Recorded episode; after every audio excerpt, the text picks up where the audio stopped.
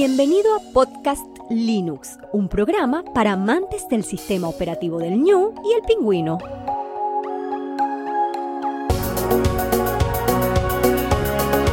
El espacio sonoro para disfrutar del software libre.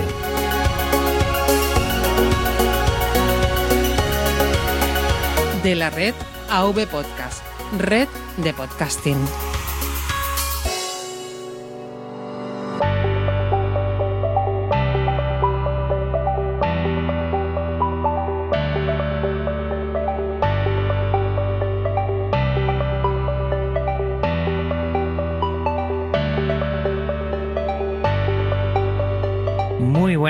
Del software libre, bienvenido a otra entrega, la número 96 ya de Podcast Linux.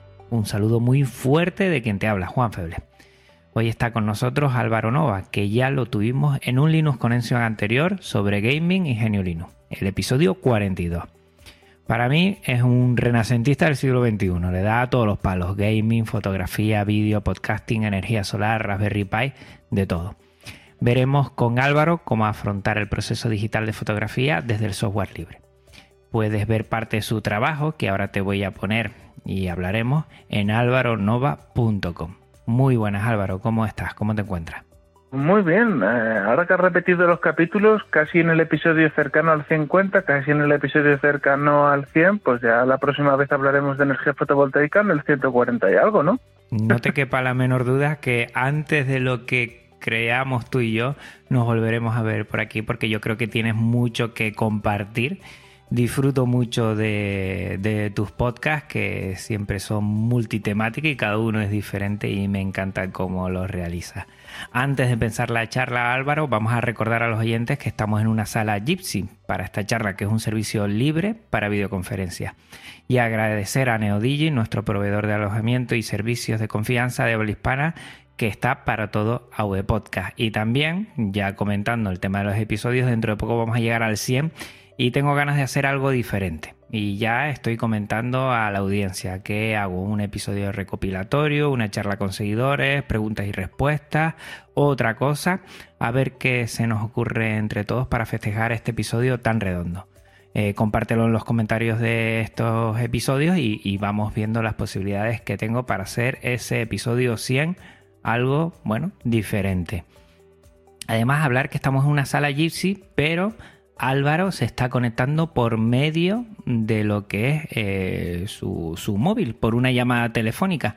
Y la verdad es que está genial que podamos eh, tener esta conversación.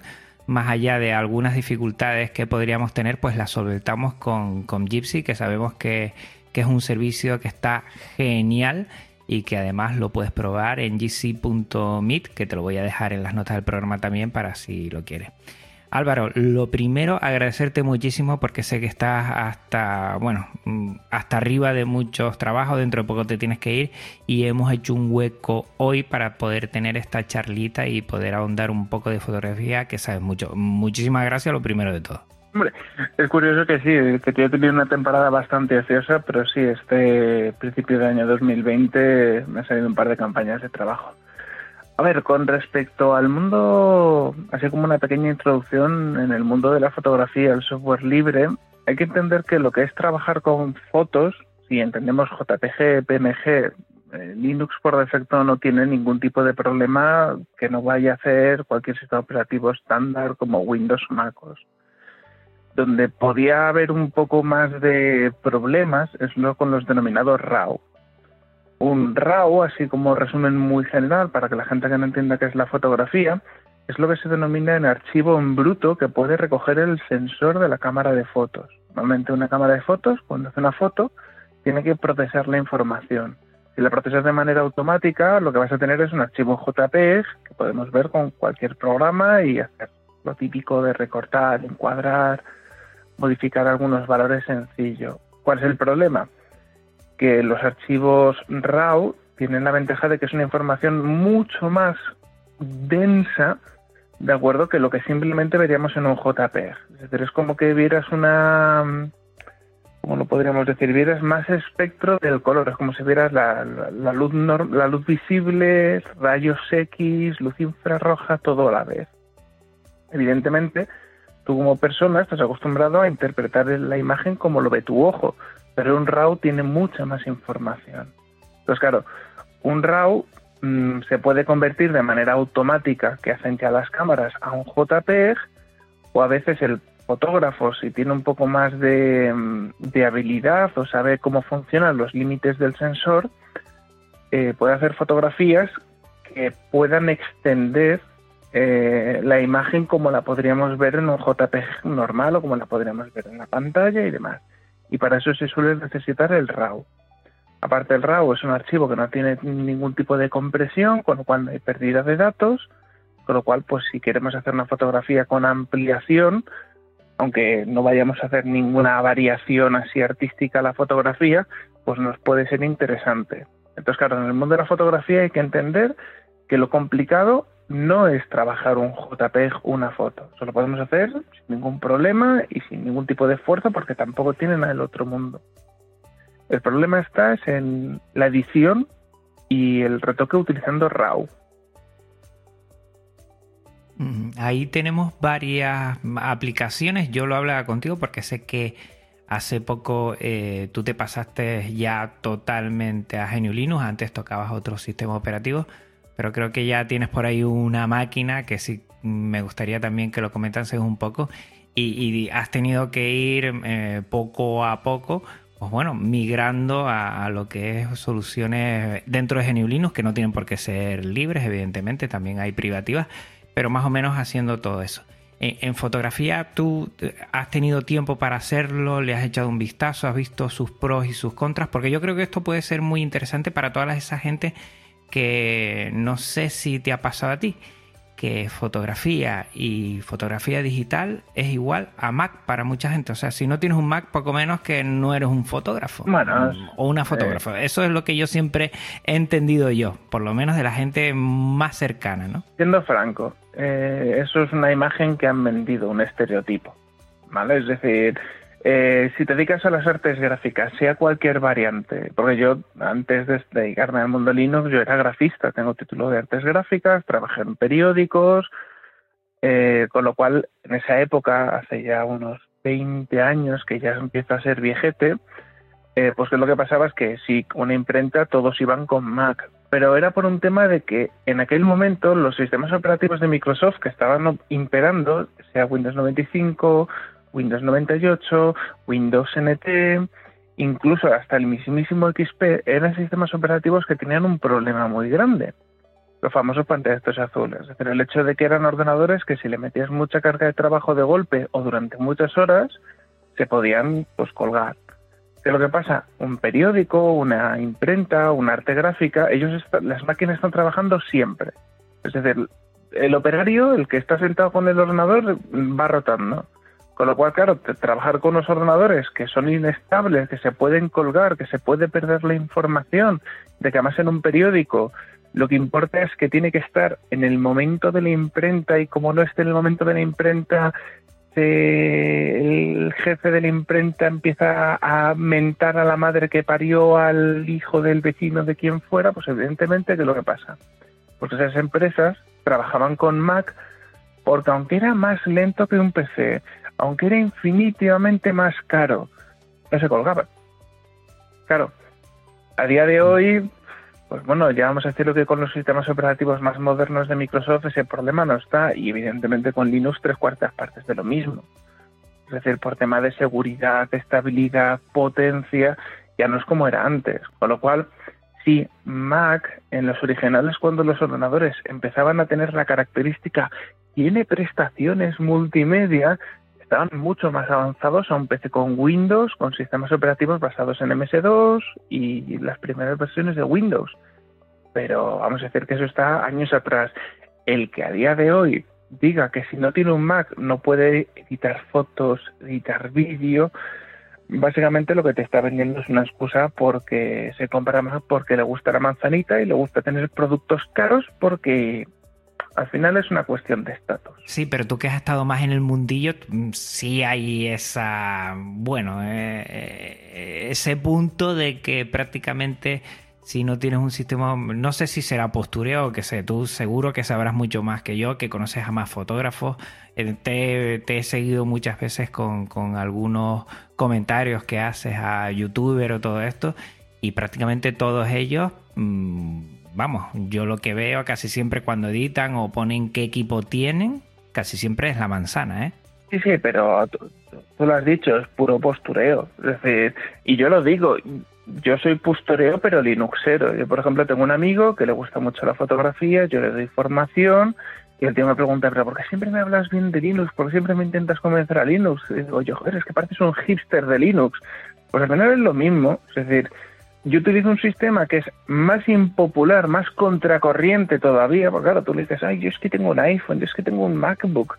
Claro, no es lo que tiene la mayoría de la gente, funcionar funciona, igual que Linux, funcionar funciona, pero al final es algo que me distingue del resto. Entonces, simplemente, pues vamos a reconocerlo que, igual que yo uso Linux y me he reconvertido a Linux, no es porque lo necesite, no es porque no pueda permitirme pagar una licencia de Microsoft profesional porque las tengo.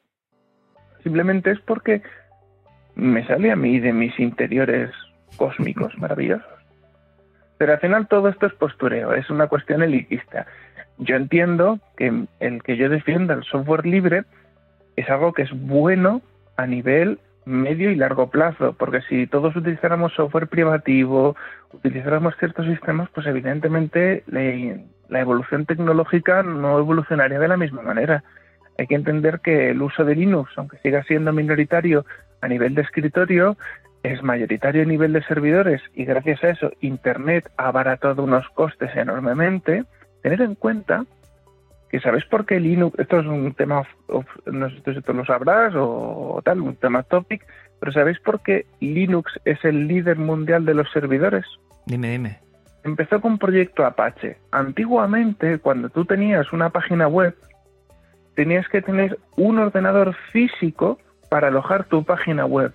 Cuando apareció el proyecto Apache, lo que permitía es que un mismo servidor pudiera alojar distintos dominios con una misma IP generando subcarpetas temporales. Y eso fue la revolución de abaratar los costes. Antes tú imagínate que si eres Pepito Flores, tienes que tener aunque sea un servidor físicamente. A día de hoy tú trabajas con servidores virtuales y eso fue lo que hizo que Internet evolucionara y se abaratara. Igual que Linux, es el líder en telefonía móvil y en dispositivos gracias al proyecto Android, pero evidentemente si nadie utilizara Linux más que para cosas experimentales, como fue al principio, pues evidentemente nunca se podía haber llegado a este desarrollo. Entonces, ¿que se puede utilizar Linux para hacer contenido de producción multimedia? Súper perfecto. Para jugar, ya lo explicamos hace ya 50 capítulos, y súper perfecto. ¿Cuál es el problema? que la gente que defiende que no se puede con Linux o que si no lo haces con un producto de la manzana no puedes hacer un producto de calidad, primero está mintiendo y segundo eh, lo hace por un tema de estatus social. Porque claro, tú le dices a una persona, ay, es que tengo un ordenador que me ha costado 300 euros. O pues tu trabajo tiene que ser muy cutre. Ay, es que tengo un ordenador que me ha costado 2.000 euros. Coño, pues eres un profesional. Porque la gente mentalmente es muy simple para muchas cosas. Y el tema de, los, los constructos de dinero, valor de equipo, por ejemplo, yo mis mejores fotos que sigo teniendo en mi portfolio, que está en mi página web, las hice con la primera cámara con la que yo empecé. Que era una cámara que en su momento sí me costó 700 euros, pero que a día de hoy tengo una cámara de 2.000 euros y sigo considerando que esa foto es perfectamente demostrable de que es mía, es reconocible, tiene mi estilo y además es una foto que me encanta. Y por eso la sigo teniendo en mi portfolio. Es decir, que, que tú tengas más dinero para más equipo es una excusa. Es decir, cierto es que mejores cámaras de foto permiten hacer mejores cosas. Por eso he cambiado de cámaras de foto y tengo una cámara más potente. Pero que tengas en cuenta que puedes tener un ordenador modesto con un sistema operativo gratuito y poder hacer trabajos 100% profesionales. Recuerdo uno de tus episodios que empezabas a, hacer valoraciones de fotografías, te metías en una página web y empezabas a valorar, esta está un poco quemada, esta está un poco sobreexpuesta, tal, no sé qué, empezabas a hablar. Yo creo que todo eso tiene que ver con la primera parte que has hablado, lo que es eh, el, coger el negativo digital, el RAW, y empezar la producción por ahí. ¿Qué tendríamos que tener en cuenta para los que no sabemos mucho? De cómo empieza ese proceso. Hombre, mm, tú lo comentas siempre, que primero es sacar bien la fotografía y la luz es la fotografía. Una vez tienes eso, ¿cómo empiezas un proceso para sacarle el máximo partido a tu fotografía? Eh, como te he dicho, digamos que el RAW lo que te muestra es más información que lo que debería ser una foto JPEG normal. ¿De acuerdo? Es como que mm, si tú puedes ver de blanco a negro, tienes más colores y más matices por encima del blanco y por debajo del negro. ¿De acuerdo? Es lo que se denomina rango dinámico. El rango dinámico en un RAW se puede retocar mucho mejor. En un JPEG vas bastante más limitadito. Entonces, eh, la pregunta, lo primero que tienes que saber es decir, eh, voy a hacer una foto que fuerce el rango dinámico. Por ejemplo, eh, esto es un ejemplo muy sencillo. Las cámaras de foto comparado al ojo humano son todavía técnicamente inferiores.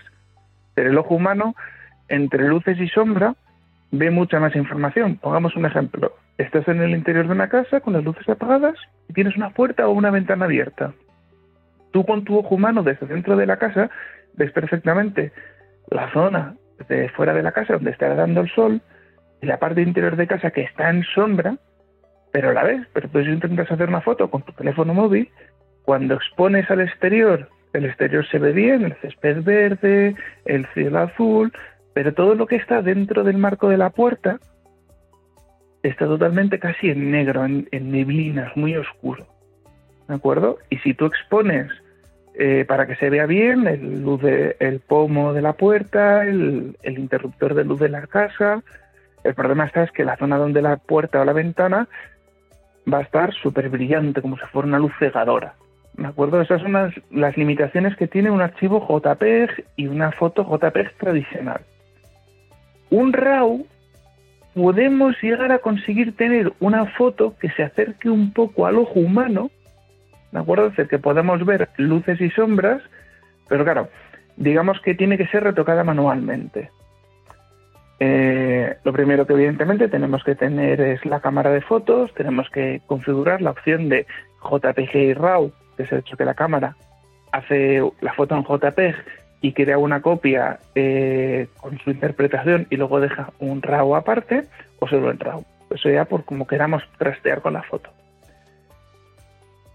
¿Cómo tenemos que hacer bien la foto? Normalmente las cámaras de foto, cuando trabajamos con valores manuales, pues te digo una cosa, si tú haces fotos en, en automático, me acuerdo que esto lo pasa a mucha gente, y haces la foto en RAW, realmente no vas a ganar mucho más que lo que te daría un JPEG. Mm. ¿De acuerdo? Es decir, el RAW está para saber hacer la foto en modo manual, para forzar la foto a tus necesidades.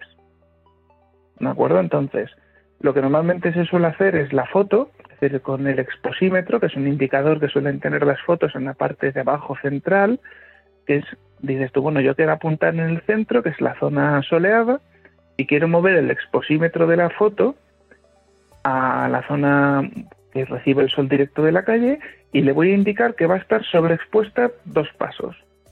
Y hago la foto. Claro, yo esa foto, eh, RAW cuando, y JPEG, cuando ya la veo en el ordenador, se ve rarísima. Porque sí, el interior de la casa se ve un poquito, ¿de acuerdo? Sigue estando un pelín oscuro, pero al menos se reconoce el pomo de la puerta, se reconoce el interruptor, los colores están un poco amarronados porque al escurecerse tienden a ponerse de un tono más oscuro. También depende que cada cámara funcione de una manera. Pero siempre cambia un poco el color. Y la zona del exterior está muy brillante, pero se suele ver en los, el césped, no sé, como que no está blanco quemado nuclear, que se denomina, es blanco quemado. Es decir, hay un poco de rango dinámico. Pues el editor de fotos, que por ejemplo aquí en Linux tenemos una alternativa 100% funcional que se llama Darktable, que básicamente es una reinterpretación en Linux de un software súper utilizado en el mundo de la fotografía que es el Lightroom, que evidentemente eh, si seguimos usando Windows podemos empezar a trastear con él desde Windows, que nos lo podemos instalar también. Y el Darktable lo que nos va a permitir es cuando estamos viendo la foto, en la parte de la derecha tenemos un porrón de barras de progresión, diales, opción de marcar, etcétera.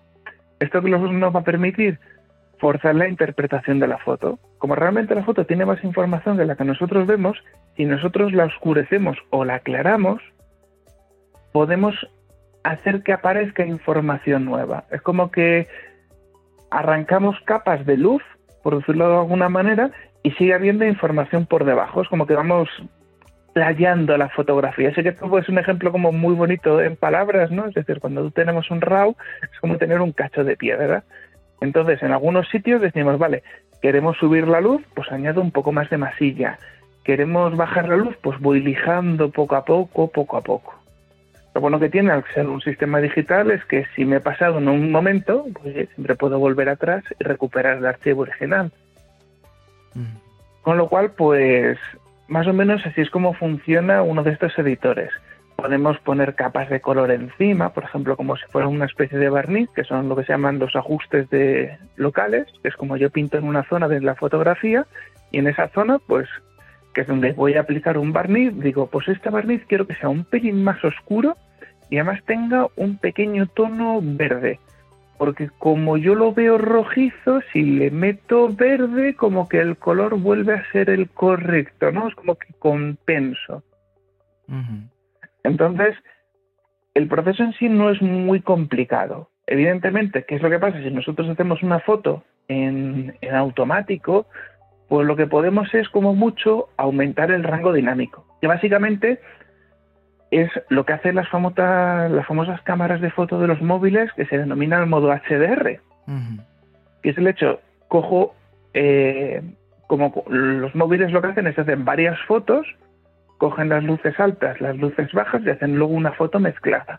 Claro, como un RAW tiene más información, nosotros podemos hacer de una sola foto el mismo efecto.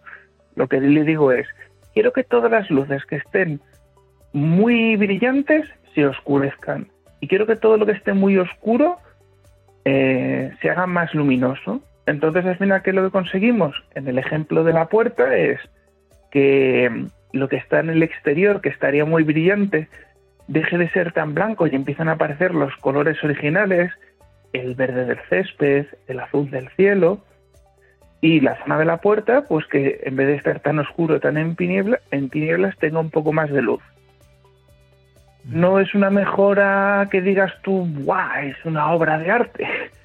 Pero cierto es que arregla bastante la fotografía y sobre todo como es un proceso que podemos hacer con toda la calma en nuestra casa y, y básicamente podemos hacer prueba y error todas las veces que queramos, ya que el archivo original, el RAW, nunca se modifica esto es una cosa muy importante de estos programas, que por ejemplo la típica gente que venga de Photoshop, de GIMP o de programas de edición de fotografía están muy acostumbrados a que cuando hacen un cambio, como solo pueden volver atrás, no pueden deshacer un cambio concreto que hicieron hace una hora, 20 minutos. En el retoque de fotografía digital, lo bueno está es que es como que nosotros tenemos la piedra en bruto y yo le defino un perfil con un porrón de modificaciones. Y esto me genera en un momento en concreto una estatuilla ya tallada. Que yo le quiero decir, mira, pues de esta misma piedra en bruto quiero hacer tres configuraciones de perfiles, por ejemplo, pasarla a blanco y negro, otra darle efecto sepia, o meterle un efecto HDR y meterle nitidez. Claro, yo en el ordenador puedo tener tres fotos resultados con tres retoques distintos, pero solo un original. Cosa que la gente que trabaja en Photoshop lo que hace es eh, empieza a modificar el archivo original, empieza a añadir capas, empieza a dibujar pinceles y hace una copia. Y luego empieza a seguir haciendo más modificaciones y vuelve a hacer otra copia, pero dice, ostras, voy a volver a la copia anterior, voy a empezar a hacer modificaciones desde un momento previo y luego cuando lo guarda lo llama no sé qué dos. ¿Qué es lo típico que pasa? A los diseñadores, a los a la gente que trabaja con Photoshop, ¿qué es lo típico de proyecto entregar uno, proyecto entregar dos, proyecto entregar final, proyecto entregar final final, proyecto entregar final revisado, proyecto entregar final revisado corregido, proyecto final revisado en versión fémica, que es algo que suele pasar mucho en el mundo de la fotografía, del, diseño gráfico, que al final acabas teniendo 40.000 archivos. Lo bueno que tiene el mundo en sí de la fotografía es que tú tienes tu RAW en una carpeta, preferiblemente por orden cronológico o de una manera que te sea muy fácil recordar, joder, esta foto que hice hace cuántos años. Pues por etiquetas, palabras clave, y tú lo que tienes es tu programa, tu Table, tu cuarto de, tu cuarto de luz, que es como se denominan, donde digitalmente puedes ver el archivo original, todas las modificaciones que has hecho y siempre puedas decir, mira, quiero coger esta modificación y ponerla por defecto hacer, y rehacerla otra vez. Es para que nos entendamos un poco cómo funciona. Mm. A nivel de flujo de trabajo, lo más fácil es, o haces la foto, ¿de acuerdo? Coges con tu lector de tarjetas, coges tus RAWs de tu tarjeta de la cámara de fotos, la conectas al ordenador. Si lo quieres hacer directamente desde la cámara por USB al ordenador, no hay ningún tipo de problema. Y copias los RAWs a una carpeta que puede ser un servidor, un disco duro externo, ningún tipo de problema, y le dices, vale, quiero guardar las fotos aquí y yo de aquí ya no las voy a mover. Si quiero hacerme copias pues para subir a Instagram, redes sociales, pues me hago una carpeta de exportaciones en el escritorio, las publico en internet y luego esos archivos los borro. Porque vamos a reconocer, el RAW es importante, hay que conservarlo. El JPG es temporal. Lo tienes, lo usas, lo guardas, ya está. A día de hoy, quieras que no, por suerte, todos los servicios de alojamiento, de backups y de copias de seguridad te ofrecen mucho almacenamiento por un precio muy económico, con lo cual, si tienes que guardar una foto, no guardes un retoque, guarda el RAW original. Por una cuestión muy simple, porque tú puedes retocar una foto y decir, ¡ay, qué bien me queda! Con el tiempo vas a mejorar, vas a tener más gusto artístico. Con lo cual, si te quedas con el JPEG, te quedas limitado a que esa foto la vas a tener a una calidad determinada, con una configuración, pues que hiciste hace mucho tiempo. Si sigues guardando el RAW, podrás retocar mejor la foto, hacerla un poco mejor, eh, posiblemente tu estética o tu estilo ha cambiado, con lo cual quieres que se parezca más al estilo, porque lo importante es la imagen que hay original. Pero posiblemente no es lo mismo como la veías cuando tenías tu página web en Fotolog o, en cualquier de estas plataformas redes sociales de Internet de hace años, a cómo la puedes hacer a día de hoy con páginas de alta resolución. Ahí te iba a decir porque yo creo que con el revelado digital ahí se nota mucho lo que es la personalidad o el estilo del fotógrafo o fotógrafo. Eh, tú a veces has comentado que, hay fotógrafos o fotógrafas que desbordan demasiado, ¿no? Llega un momento en que lo que se ve eh, se nota que no es una fotografía real, fuerzan demasiado, digamos, todos esos parámetros eh, que pueden trabajar con RAW. Mientras que hay otra gente que tiene un estilo que a veces es copiado, que a veces no. Eh, hablaste en un episodio hace tiempo de, lo que son los teñidos y, que hay, mucha gente que juega con eso, con otros, y vas viendo que, que puedes ahí marcar un estilo, una personalidad que puede ser eh, llamativa y que puede ser hasta que le dé esa firma a todos tus trabajos. Vale, por ejemplo, vamos a poner un ejemplo con una red social que todo el mundo conoce a día de hoy. Vamos a poner ejemplo de Instagram, ¿de acuerdo? ¿Habrás visto alguna vez esta cuenta de Instagram? Normalmente suelen ser de chicas, no me preguntes por qué, pero suele pasar mucho con ellas, en el que todas sus fotos, todas, todas, todas, todas sus fotos, sus colores son muy concretos, es decir, son o tonos pastel, o tonos rosas, o tonos muy fríos, o tonos muy cálidos. Es como que todas sus fotografías tienen un color muy concreto. Es decir, el negro no es negro, sino que es un rojizo muy oscuro, pero se nota que es rojo, que no es un negro, negro, negro. Eh, todos los blancos son ligeramente rojizos, ¿no? Es decir, consigues un efecto pastel tirando hacia el rojo. El blanco no es blanco puro, es un rojizo muy blanqueado y el negro no es negro puro, es un rojizo muy oscuro. Y todos los colores intermedios derivan un poco al rojo, aunque puede haber colores como naranjas, verdes, que se. Bien, evidentemente esto lo hacen a través de retoque digital. ¿Por qué? Porque es imposible de que tú tengas una fotografía con luz roja natural que te queme el suelo. Nunca, no creo yo que esa persona solo salga hacerse fotos a un atardecer de verano. ¿Por qué? Porque, oye, el verano tiene una, una vida determinada de meses. Que lo que pasa es que con el retoque digital nosotros podemos hacer fotos en invierno y con un retoque digital adecuado podemos hacer que esa foto parezca de verano, por ejemplo. Esto es una cosa que tiene que ver más con cine, pero tener en cuenta que muchas escenas de que en las películas parece que están grabadas de noche es mentira. Está grabado un día nublado por la tarde y lo que hacen es le ponen una especie como de filtro azul, así como una especie de filtro de Instagram super cutre azul y parece que es de noche. Pero si miraras al cielo se podría ver hasta el sol. ¿De acuerdo? Es una chorrada muy simple. Bien, eh, yo lo que critico de muchos fotógrafos es que, eh, digamos que si la fotografía tiene dos partes, lo que es el trabajo que se hace con la cámara, el trabajo que se hace con el ordenador, porque uno de los dos trabajos, los dos siempre tienen que existir. ¿De acuerdo? Hay fotógrafos que se, como yo, que nos centramos mucho más en el proceso en cámara, ¿de acuerdo? Exprimimos la cámara, ponemos iluminaciones, nos complicamos más. Evidentemente, esto requiere más cosas, más equipos, aunque sean baratos. No estoy hablando de dinero, yo puedo hacer una obsesión de fotos de estudio con un equipo valorado en 200 euros, ¿vale? Pero entiendo que hay gente que no puede invertir ni siquiera esos 200 euros. Tiene la cámara y ya. Claro, el ordenador, todos tenemos un ordenador. Más potente es más rápido, pero el ordenador es el ordenador. Tú puedes estar con un portátil de hace 15 años y editar con el GIMP perfectamente como si lo hicieras ahora. Vale, que si pones muchas capas va a ir lento, pero eh, funciona, va a funcionar. Con lo cual, claro, hay muchos fotógrafos que han centrado todo su trabajo en esa segunda parte de la fotografía, en a través de programas de edición de fotografía, no de retoque de fotos, sino de edición, estamos hablando de GIMP, estamos hablando de Photoshop, a añadir tanto, retocar tanto, que la foto pasa de ser una foto hecha casi en automático a ser una foto con esa estética que tú puedes decir que es reconocible. ¿De acuerdo?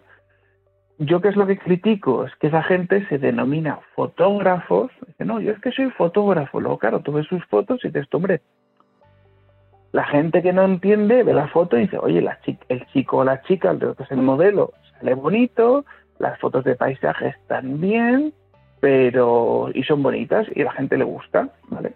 Pero la gente que sabemos ya de fotografía nos damos cuenta que realmente la foto es una foto normal que podéis hacer incluso con el móvil. Lo que tiene son mucho retoque para borrar fondos, corregir errores que se tienen en cámara, que esa persona como no sabe cómo hacerlo bien, lo que hace es, en vez de esforzarme en la cámara, lo hago retoque digital y al final convierto una foto, y vamos a decir, es del montón, en lo que se podría, lo que mucha gente entiende como una obra de arte. Claro, técnicamente, yo a esa gente no, no me gusta que se llamen fotógrafos. Digo, mira, llámate artista digital, ilustrador digital, porque realmente tu trabajo es con el ordenador yo te entrego una foto hecha por mi sobrino con el móvil y puedes conseguir una foto artísticamente tan buena como las tuyas, porque tu trabajo es el retoque posterior. Mis fotos o las fotos de otros fotógrafos, mm, digamos que si, imagínate, yo te regalo un RAW mío, es decir, yo te lo cedo para que hagas lo que quieras con él. Aunque tú lo retoques de 40.000 maneras a tu idea sin tener ni idea o haciendo pruebas es muy probable de gente que haya visto ya mis fotos diga, ostras, esa foto es de Álvaro Martínez, aunque la hayas retocado tú. ¿Por qué? Porque ya la foto, en su proceso previo, ya tiene una estética, una forma, una cosa que es reconocible de mí. Es un tipo de luces duras, luces contrastadas, luces supercompensadas, nada quemado, nada pasado. Porque es mi especialidad. Mi especialidad, sobre todo en fotografía, es la iluminación esto me permite no solo poder hacer buen trabajo como fotógrafo, sino hacer buen trabajo en cine, en televisión, etcétera. Entonces entiendo que, hombre, como todo en la vida, yo por ejemplo el sonido para mí, una buena grabación con un buen equipo, con buena, una buena zona donde no haya ruido, ya después me va a permitir no editarlo tanto y tener eh, un, un mejor audio conseguido. Entiendo que en fotografía lo mismo. Entiendo que cuanto más utilices antes de sacar la foto y todo lo inviertas ahí, ya después en el retoque digital, pues tendrás que, utilizar menos y al final tendrás mucha mejor fotografía en ese sentido. Después otra cosa, como dices tú, es el retoque digital, que ahí hay verdaderas artistas que, parecen ilustraciones, parece pintado más que otra cosa. Pero sí es verdad la diferencia. Mira, una cosa, ¿qué diferencia para los que no sabemos mucho entre Darktable? ¿Qué hace Darktable y hasta dónde llega? ¿Y qué empieza a ser GIMP y hasta dónde llega? Para que sepamos la diferencia entre lo que es revelado digital, creo que es así, y edición fotográfica. Vale. El ejemplo más simple son las capas. ¿De acuerdo? Eh, todo lo que es a nivel de retoque de color, exposición, recortar la foto, hacer zoom digital a la foto, corregir colores, corregir sombras, tanto a nivel general de toda la fotografía, que son los valores más habituales, como lo que se denominan eh, zonas selectivas, es decir, tú pintas con un pincel una zona determinada y le dices, bueno, pues esta zona que pinto con el pincel quiero oscurecerlo y le bajas la exposición o le cambias el color. Eso es retoque digital.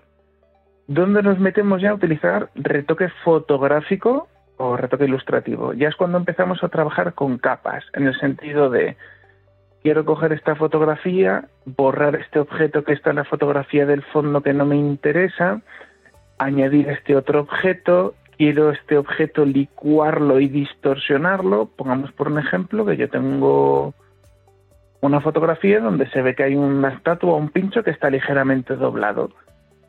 ¿Por qué puede estar doblado? Pues porque está roto, porque mi lente no corrige la perspectiva, el efecto barril, ¿de acuerdo? Hay lentes más caras que corrigen ciertas distorsiones de las ópticas.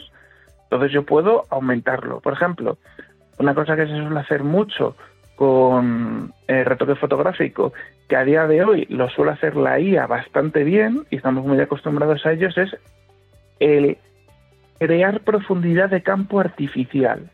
El hecho de que tú hagas una foto, un retrato a una persona y el fondo parezca más desenfocado de lo que realmente saca la propia óptica de la cámara. ¿De acuerdo?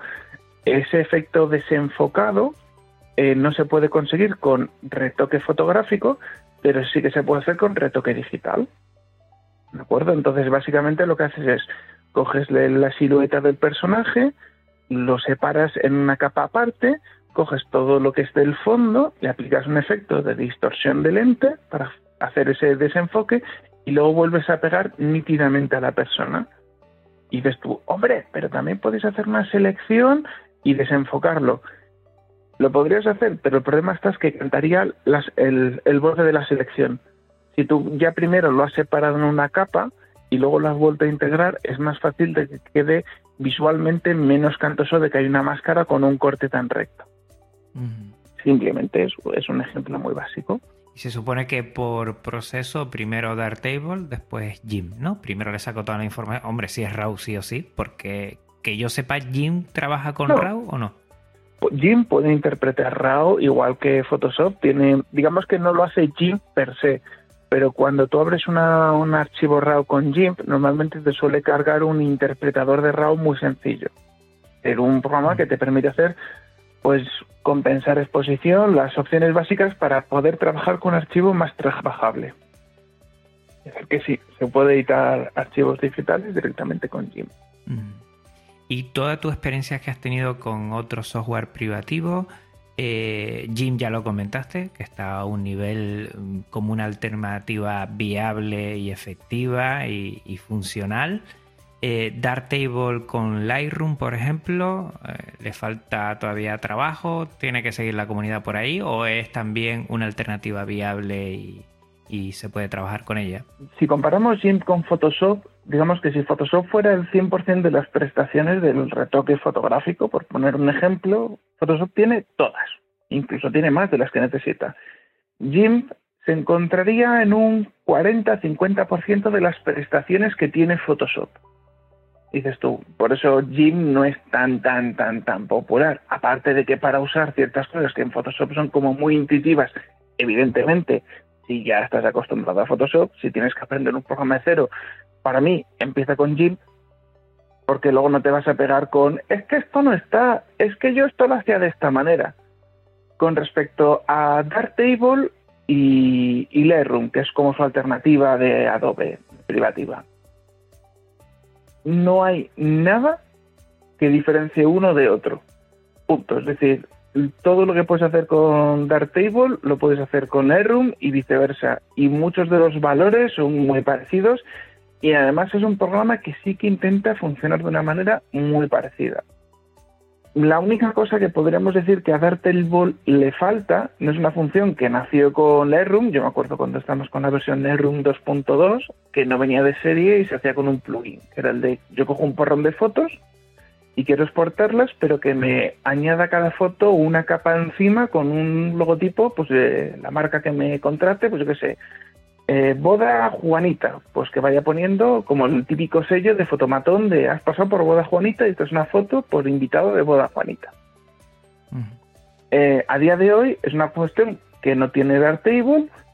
Para mí, para alguien que se dedica más a la fotografía y paisaje, el añadir una firma o un pie de página, pues vamos a decir que no es obligatorio. Yo reconozco que a nivel artístico una fotografía que va con firma, porque esto es una cosa que al principio yo, todas mis fotos van con firma. Claro, eso lo haces como para que tus fotos sean reconocidas. Con el tiempo, como vas a acabar depurando tu propio estilo, ya la foto va a reconocer, va a ser reconocida por ti. Es decir, tú cuando ves fotos de buenos fotógrafos modernos, solamente viendo la foto puedes decir, ostras, esto es Tintader, esto es Carlos Uriarte, es decir, ya puedes ver, reconocer ciertos patrones que haga que la foto sea eh, fotográfica y no hace falta ni poner firma, porque muchas veces una firma, si quieres hacer una foto totalmente oscura, en blanco y negro, y tienes una firma con color chillones, pues queda que puede quedar horrible. Pero bueno, pues ya a gusto colores.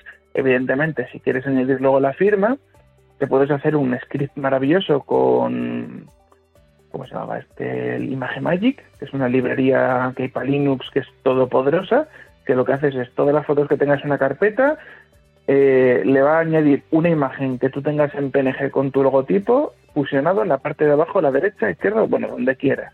Y ala, es escoger todas las fotos exportadas, los JPEG, los pones en una carpeta. Ejecutas un archivo, un script, un SH, cuando termine eh, tienes otra carpeta con las mismas fotos con esa modificación de la firma. ¿Que podían añadírselo ya por defecto a Darktable?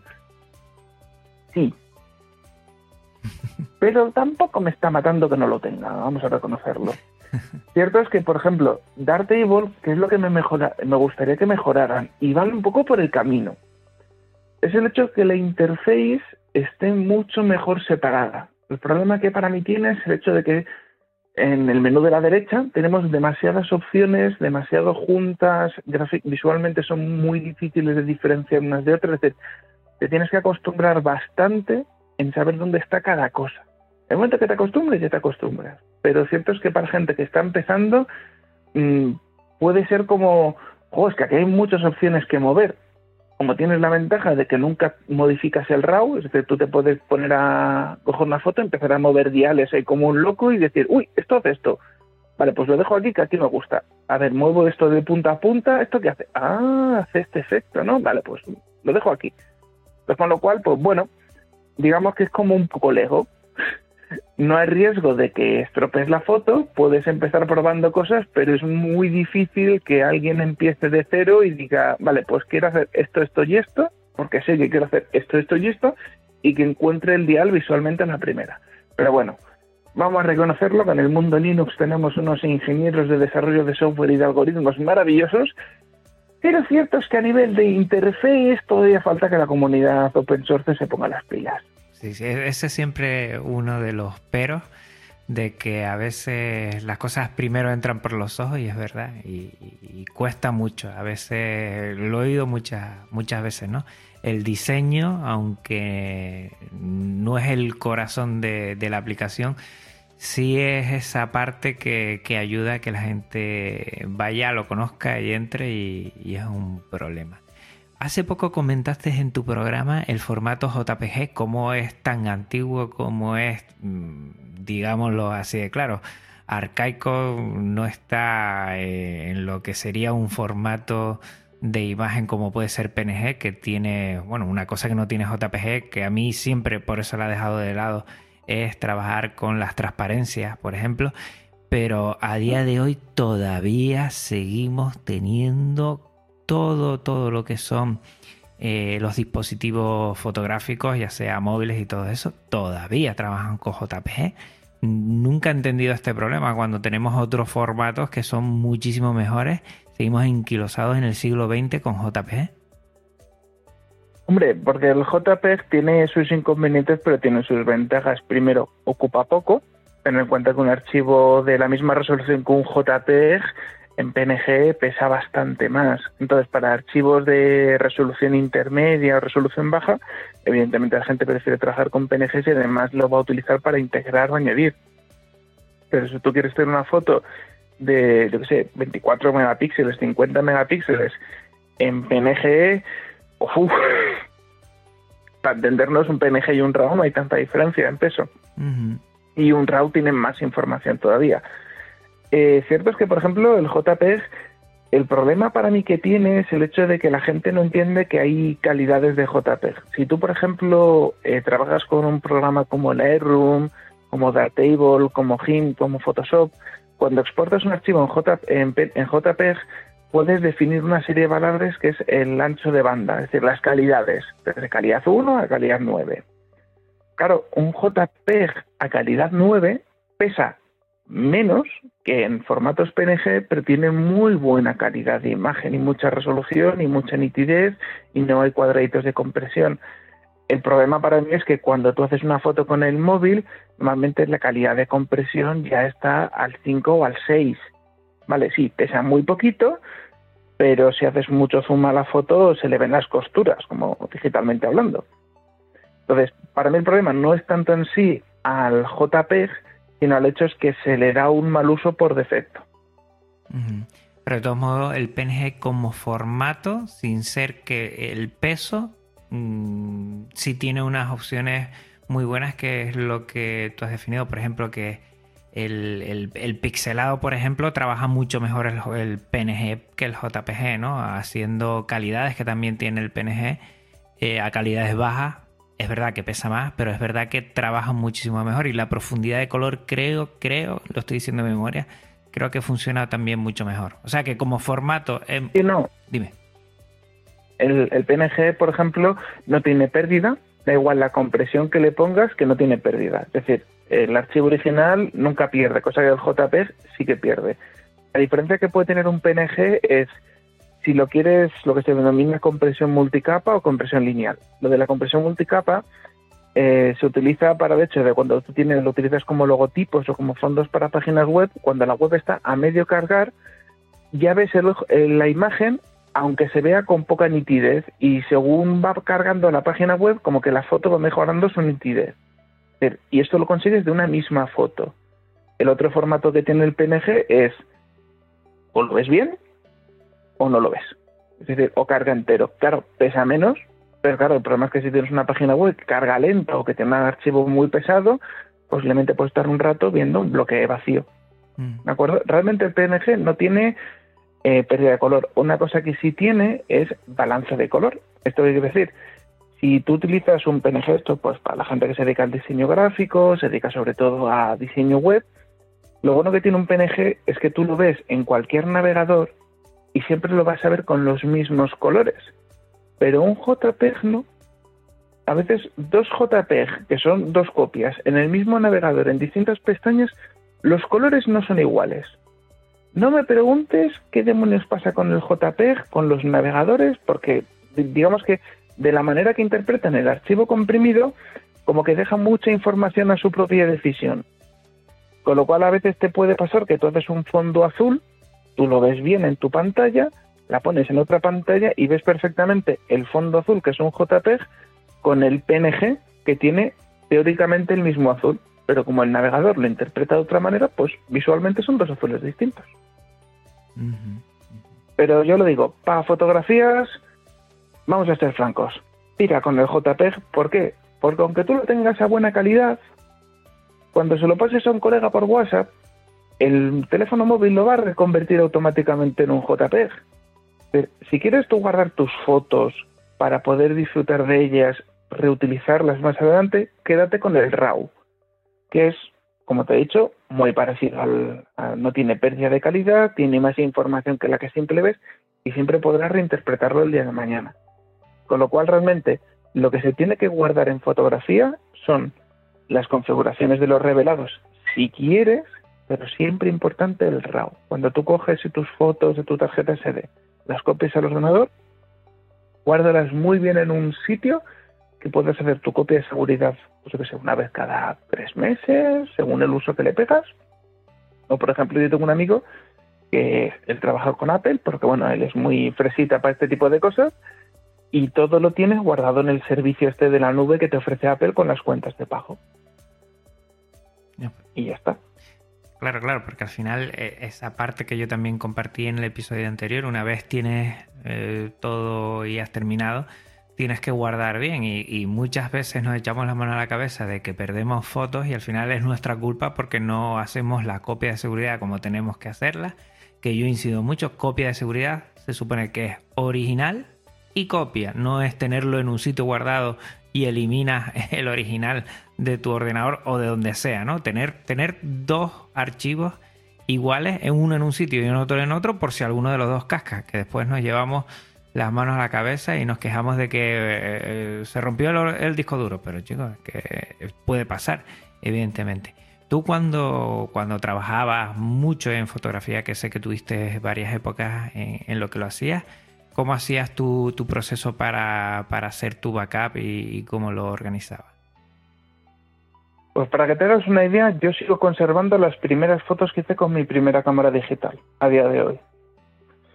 Eh, una cosa que sí que voy a reconocer que el, como el RM era el programa que utilizaba en aquel momento, ya lo hacía bien en ese momento y pues me he acostumbrado, es el hecho de guardar las fotos por fecha cronológica de cuando se han hecho las fotos. Es decir, yo tengo una carpeta que se llama eh, Biblioteca RAW y dentro de esa carpeta hay una carpeta que pone 2015, 2016, 2017, 2018, 2019 y dentro de nada, cuando empiece a hacer los primeros trabajos, habrá una 2020. Y dentro de cada una de esas carpetas hay una carpeta 1 del 1 del 2016, 2 del 2 de tal, el 7 del 5, desde cada vez que hago una foto, se me genera una carpeta con la fecha de esa foto y se guarda ahí. Y no le añado ningún tipo de información adicional. Entonces, yo lo que hago es cuando han pasado X meses, cojo esas carpetas anuales y mensuales y las guardo en un servidor que tengo, un Plex. La tengo en mi ordenador principal, aparte de la copia de mi servidor. Y a veces, si me sale algún plan, eh, suelo subirles a un servidor, a un sistema que tengo de backup ilimitado, que bueno, voy a decir que no es un servicio que recomiende, porque posiblemente subir un giga se tarda dos días, pero es un sistema de almacenamiento ilimitado que solamente cuesta 7 euros al año, pero es horriblemente lento, horriblísimamente lento. Pero bueno, dejas ahí el ordenador una semana subiendo y al menos sabes que el día de mañana puedes recuperar esos archivos de golpe de una descarga. Claro, yo porque tengo fotos muy antiguas.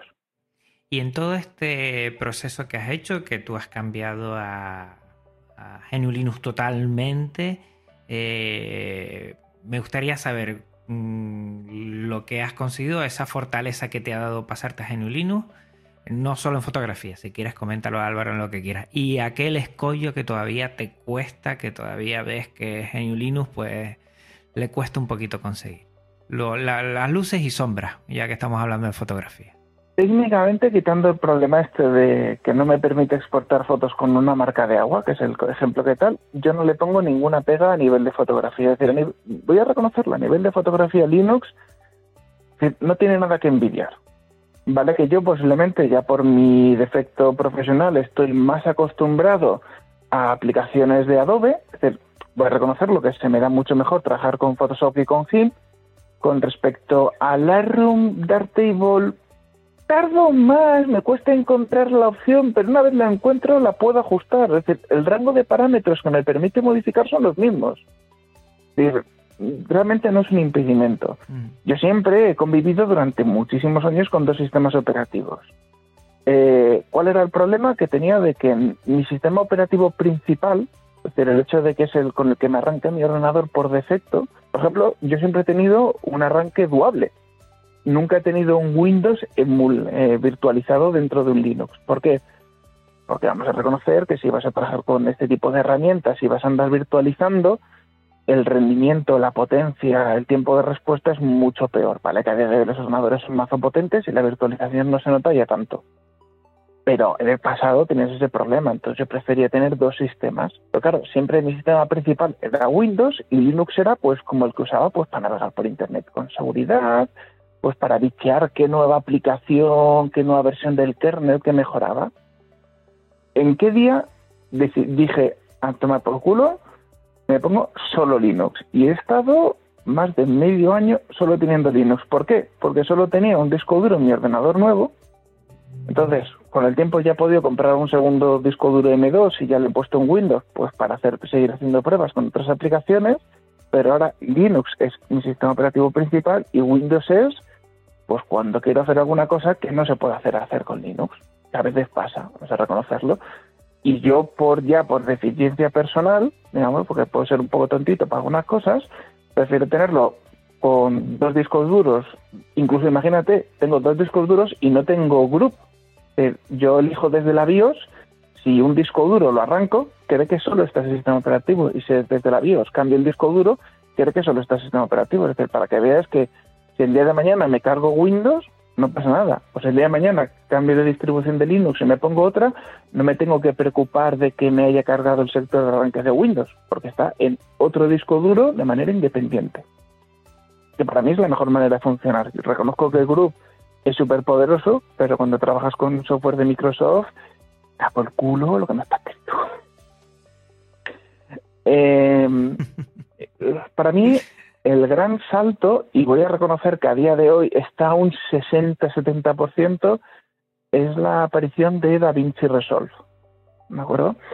Eh, hay una empresa que se llama Blackmagic Design, es una empresa americana que se dedica a ofrecer soluciones profesionales para el sector audiovisual, principalmente audiovisual.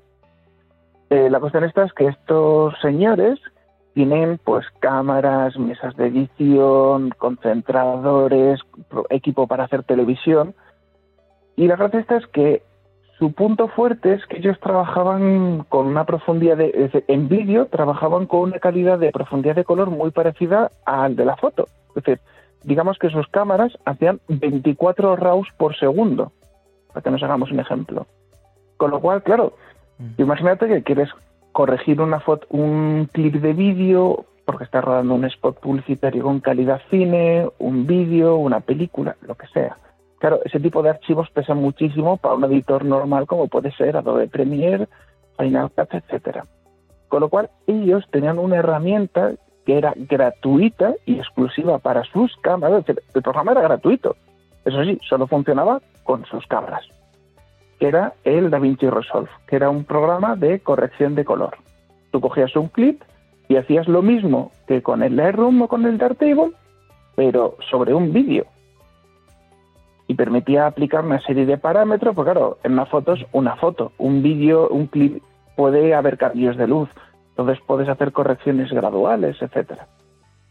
¿Cuál es la cuestión? Es que em, la empresa vio que el mercado de la edición de vídeo en PC estaba como muy cerrada en la herramienta buena es Adobe Premiere, hay que reconocerlo, es la profesional, la que se utiliza como Dios manda, la herramienta para los hipsters de Apple es Final Cut, que no llega a la altura de Adobe Premiere, pero bueno, pues para calidades intermedias está bien. Y luego tenemos Sony Vega como el editor de vídeo con aspiraciones a funciones profesionales, pero que sigue siendo muy de amateur.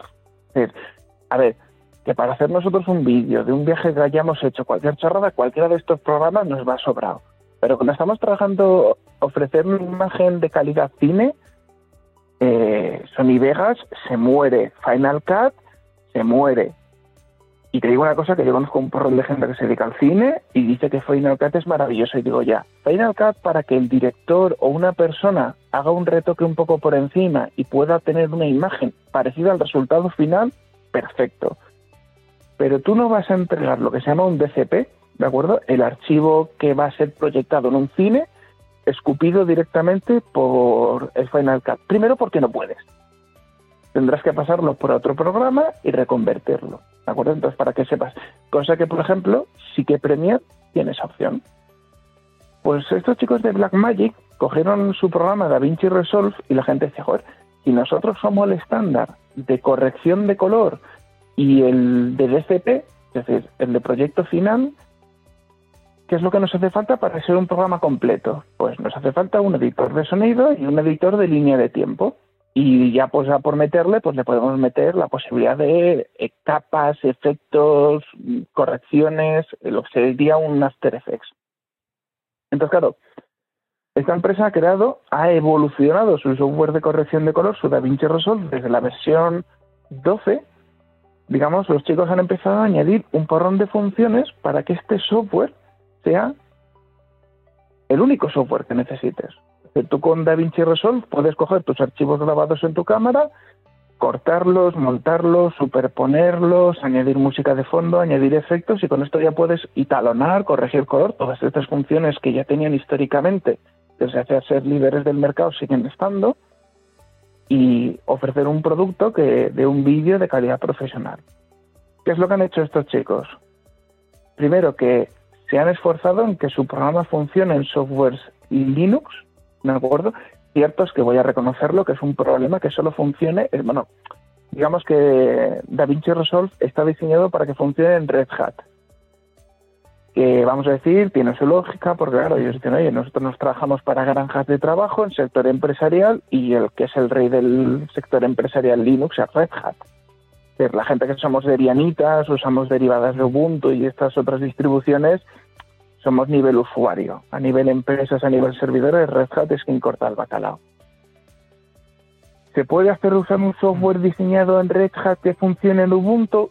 Sí, pero la integración no está bien hecha, con lo cual, claro, yo que soy muy debianita y que yo he intentado pasarme a Red Hat y ha sido como pegarme con un canto romo en los dientes y decir, ¿cómo instalo un programa? ¿Cómo meto los drivers? No tengo ni idea, es como que no lo conozco de nada. Ostras, tú es que me ¿sabes? Hay una versión de Red Hat que es la, una versión de Inter Enterprise que hacen totalmente gratuita, de código abierto. Me la intenté instalar y dije, soy incapaz de poner los drivers de vídeo, cosa que en cualquier distribución moderna de Ubuntu, como tiene un kernel mucho más avanzado, me la detecta de manera automática. Entonces es como en plan de, ah, no puedo usar Red Hat, lo he intentado y vuelto a Ubuntu. Entonces, DaVinci Resolve, ¿cuál es la ventaja que tiene?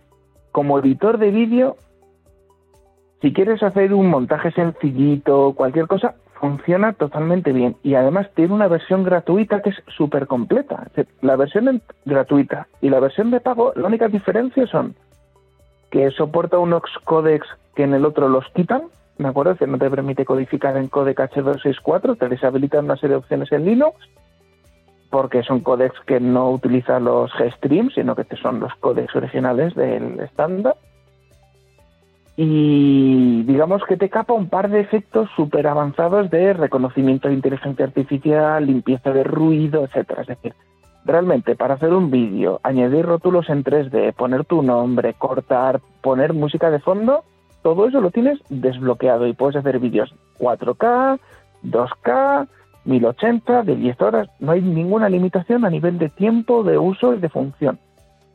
Y que el usuario de Linux, con la versión gratuita, tiene el problema de que no puede utilizar el código de compresión H264. Esto quiere decir que tú cuando exportas el archivo de vídeo es una borrada. Mm. Pero bueno, si tienes una buena conexión a Internet, tú eso todo, el bruto lo subes a YouTube, como YouTube lo va a recomprimir, pues como le estás dando un bruto de más calidad, digamos que la calidad final del archivo va a ser buena, porque va a quedar como comprimido solo una vez. Cosa que cuando tú ya le das un vídeo comprimido y lo comprime una segunda vez, tal. ¿Cuál es el inconveniente? Tienes que tener un buen internet porque está subiendo en vez de un giga, pues está subiendo 15, 20 gigas. Como a YouTube le da igual lo que le subas, pues bueno, luego lo recomprime, se queda con el archivo que le interesa, que le va a pesar 600 megas y ya está, carretera. Pues mira, lo que vamos a hacer es una cosa, fíjate, mm, te estaba escuchando y como conoces mucho este software, que es gratuito pero es privativo, eh, cuando yo, y creo que lo voy a hacer dentro de poquito porque me estás dando unas ideas y puede ser interesante, cuando hable de vídeo y software libre, mm, te voy a plantear un reto, te voy a plantear que trabajes, mm, ya lo has hecho con este programa que funciona muy bien, y te voy a dar las alternativas libres a ver hasta qué nivel están, como hemos hablado de de Jin y Photoshop, como hemos hablado y has, comentado a qué nivel están, y vamos a ver qué posibilidades tenemos para trabajar con software libre, si te parece, y nos vemos en, unos episodios, nos vemos por aquí y hablamos de, de vídeo y genio Linux y software libre, y así hablamos que sé que tú también ahí eres un, vamos, que has trabajado bastante y conoces mucho del mundillo. Muy bien. Pues mira, sin quererlo, Álvaro, ya estamos en una hora y la verdad es que, como siempre, a mí me fascina la forma que tienes de, divulgar, de dar a conocer todo, porque, vamos, no sé si habrá algún tema del que no podrías hablar, porque siempre eh, me gusta la multitemática que tienes. Y Te sanas, que yo soy mucho de comer graso. y, y, a mí lo que sí me gustaría es que la gente que, mm, bueno, quiera conocer un poco más, habla un poco de, lo que es tu podcast, si quieres, y, alguna cosita más, y dónde te pueden contactar para que te sigan. Vale, pues eh, aunque estoy presente en casi todas las redes sociales, la única que me interesa, eh, que es en la que estoy constantemente, es Twitter, arroba Dioscor. Y luego mi podcast es Forever Alone Podcast, alojado en iVoox todo el tirón. Me imagino que aquí el compañero lo pondrá en la caja de la descripción. Pero si tú pones Dioscorp en Google, o en el buscador que utilices, eh, normalmente suele aparecer el podcast entre los primeros resultados, ¿de acuerdo? Suele ser un podcast, como bien dice aquí el compañero, de que aunque siempre estoy metido en el mundo de la tecnología, a veces puedo hablar de política, temas sociales, porque porque mi podcast, el contenido me lo marca mi audiencia. Es decir, sois vosotros los que me decís, oye, habla de esto, opina de esto. Y como tengo un vasto conocimiento de un porrón de cosas, pues me informo y doy mi opinión.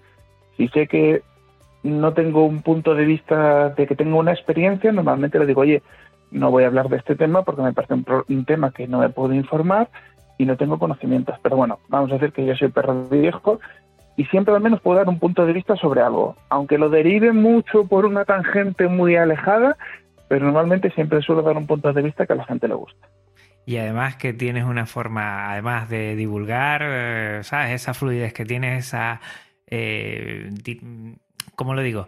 Esa naturalidad a mí me encanta y te explicas cómo tú lo sientes y lo transmites así que a mí me encanta. Eh, Álvaro, se nos pasa el tiempo. Mm, antes de lo que crees, vamos a compartir espacio otra vez y vamos a hablar de vídeo y Genio Linux, si te parece te agradezco mucho porque sé que estás a punto de viajar y seguro que en estos días estás muy, muy apurado y te agradezco que estés aquí. Eh, comentar a todos los oyentes que, el episodio de hoy tiene licencia Creative Commons reconocimiento compartir igual y que toda la música que estás oyendo de fondo también, que te pases por la nota del programa para conocer a sus autores y también todo lo que Álvaro nos ha comentado para poder contactar con él agradecer de nuevo a Neodigi por dejarnos alojar en V Podcast y sus servidores. Neodigi.net, recuerda que es nuestra empresa de confianza de habla hispana en alojamiento web. Y recordarte también que dentro de poco llegamos al episodio 100 y a ver qué se nos ocurre entre todos para festejar este número tan redondo. También si quieres contactar conmigo, pues lo tienes todo en la descripción del episodio y pásate por las notas del programa para que lo tengas todo, todo bien controlado. Álvaro, muchísimas gracias por estar aquí. Nada, muchísimas gracias a todos vosotros. Hasta el próximo podcast. Venga, a todos los oyentes, gracias por tu tiempo, por tu escucha y tu atención. Y nada, como siempre me despido. Hasta otra Linuxero, hasta otra Linuxera. Un abrazo muy, muy, muy, muy fuerte. Chao. Podcast Linux, el espacio sonoro para disfrutar de GNU Linux el espacio sonoro para disfrutar del software libre. De la red AV Podcast, red de podcasting.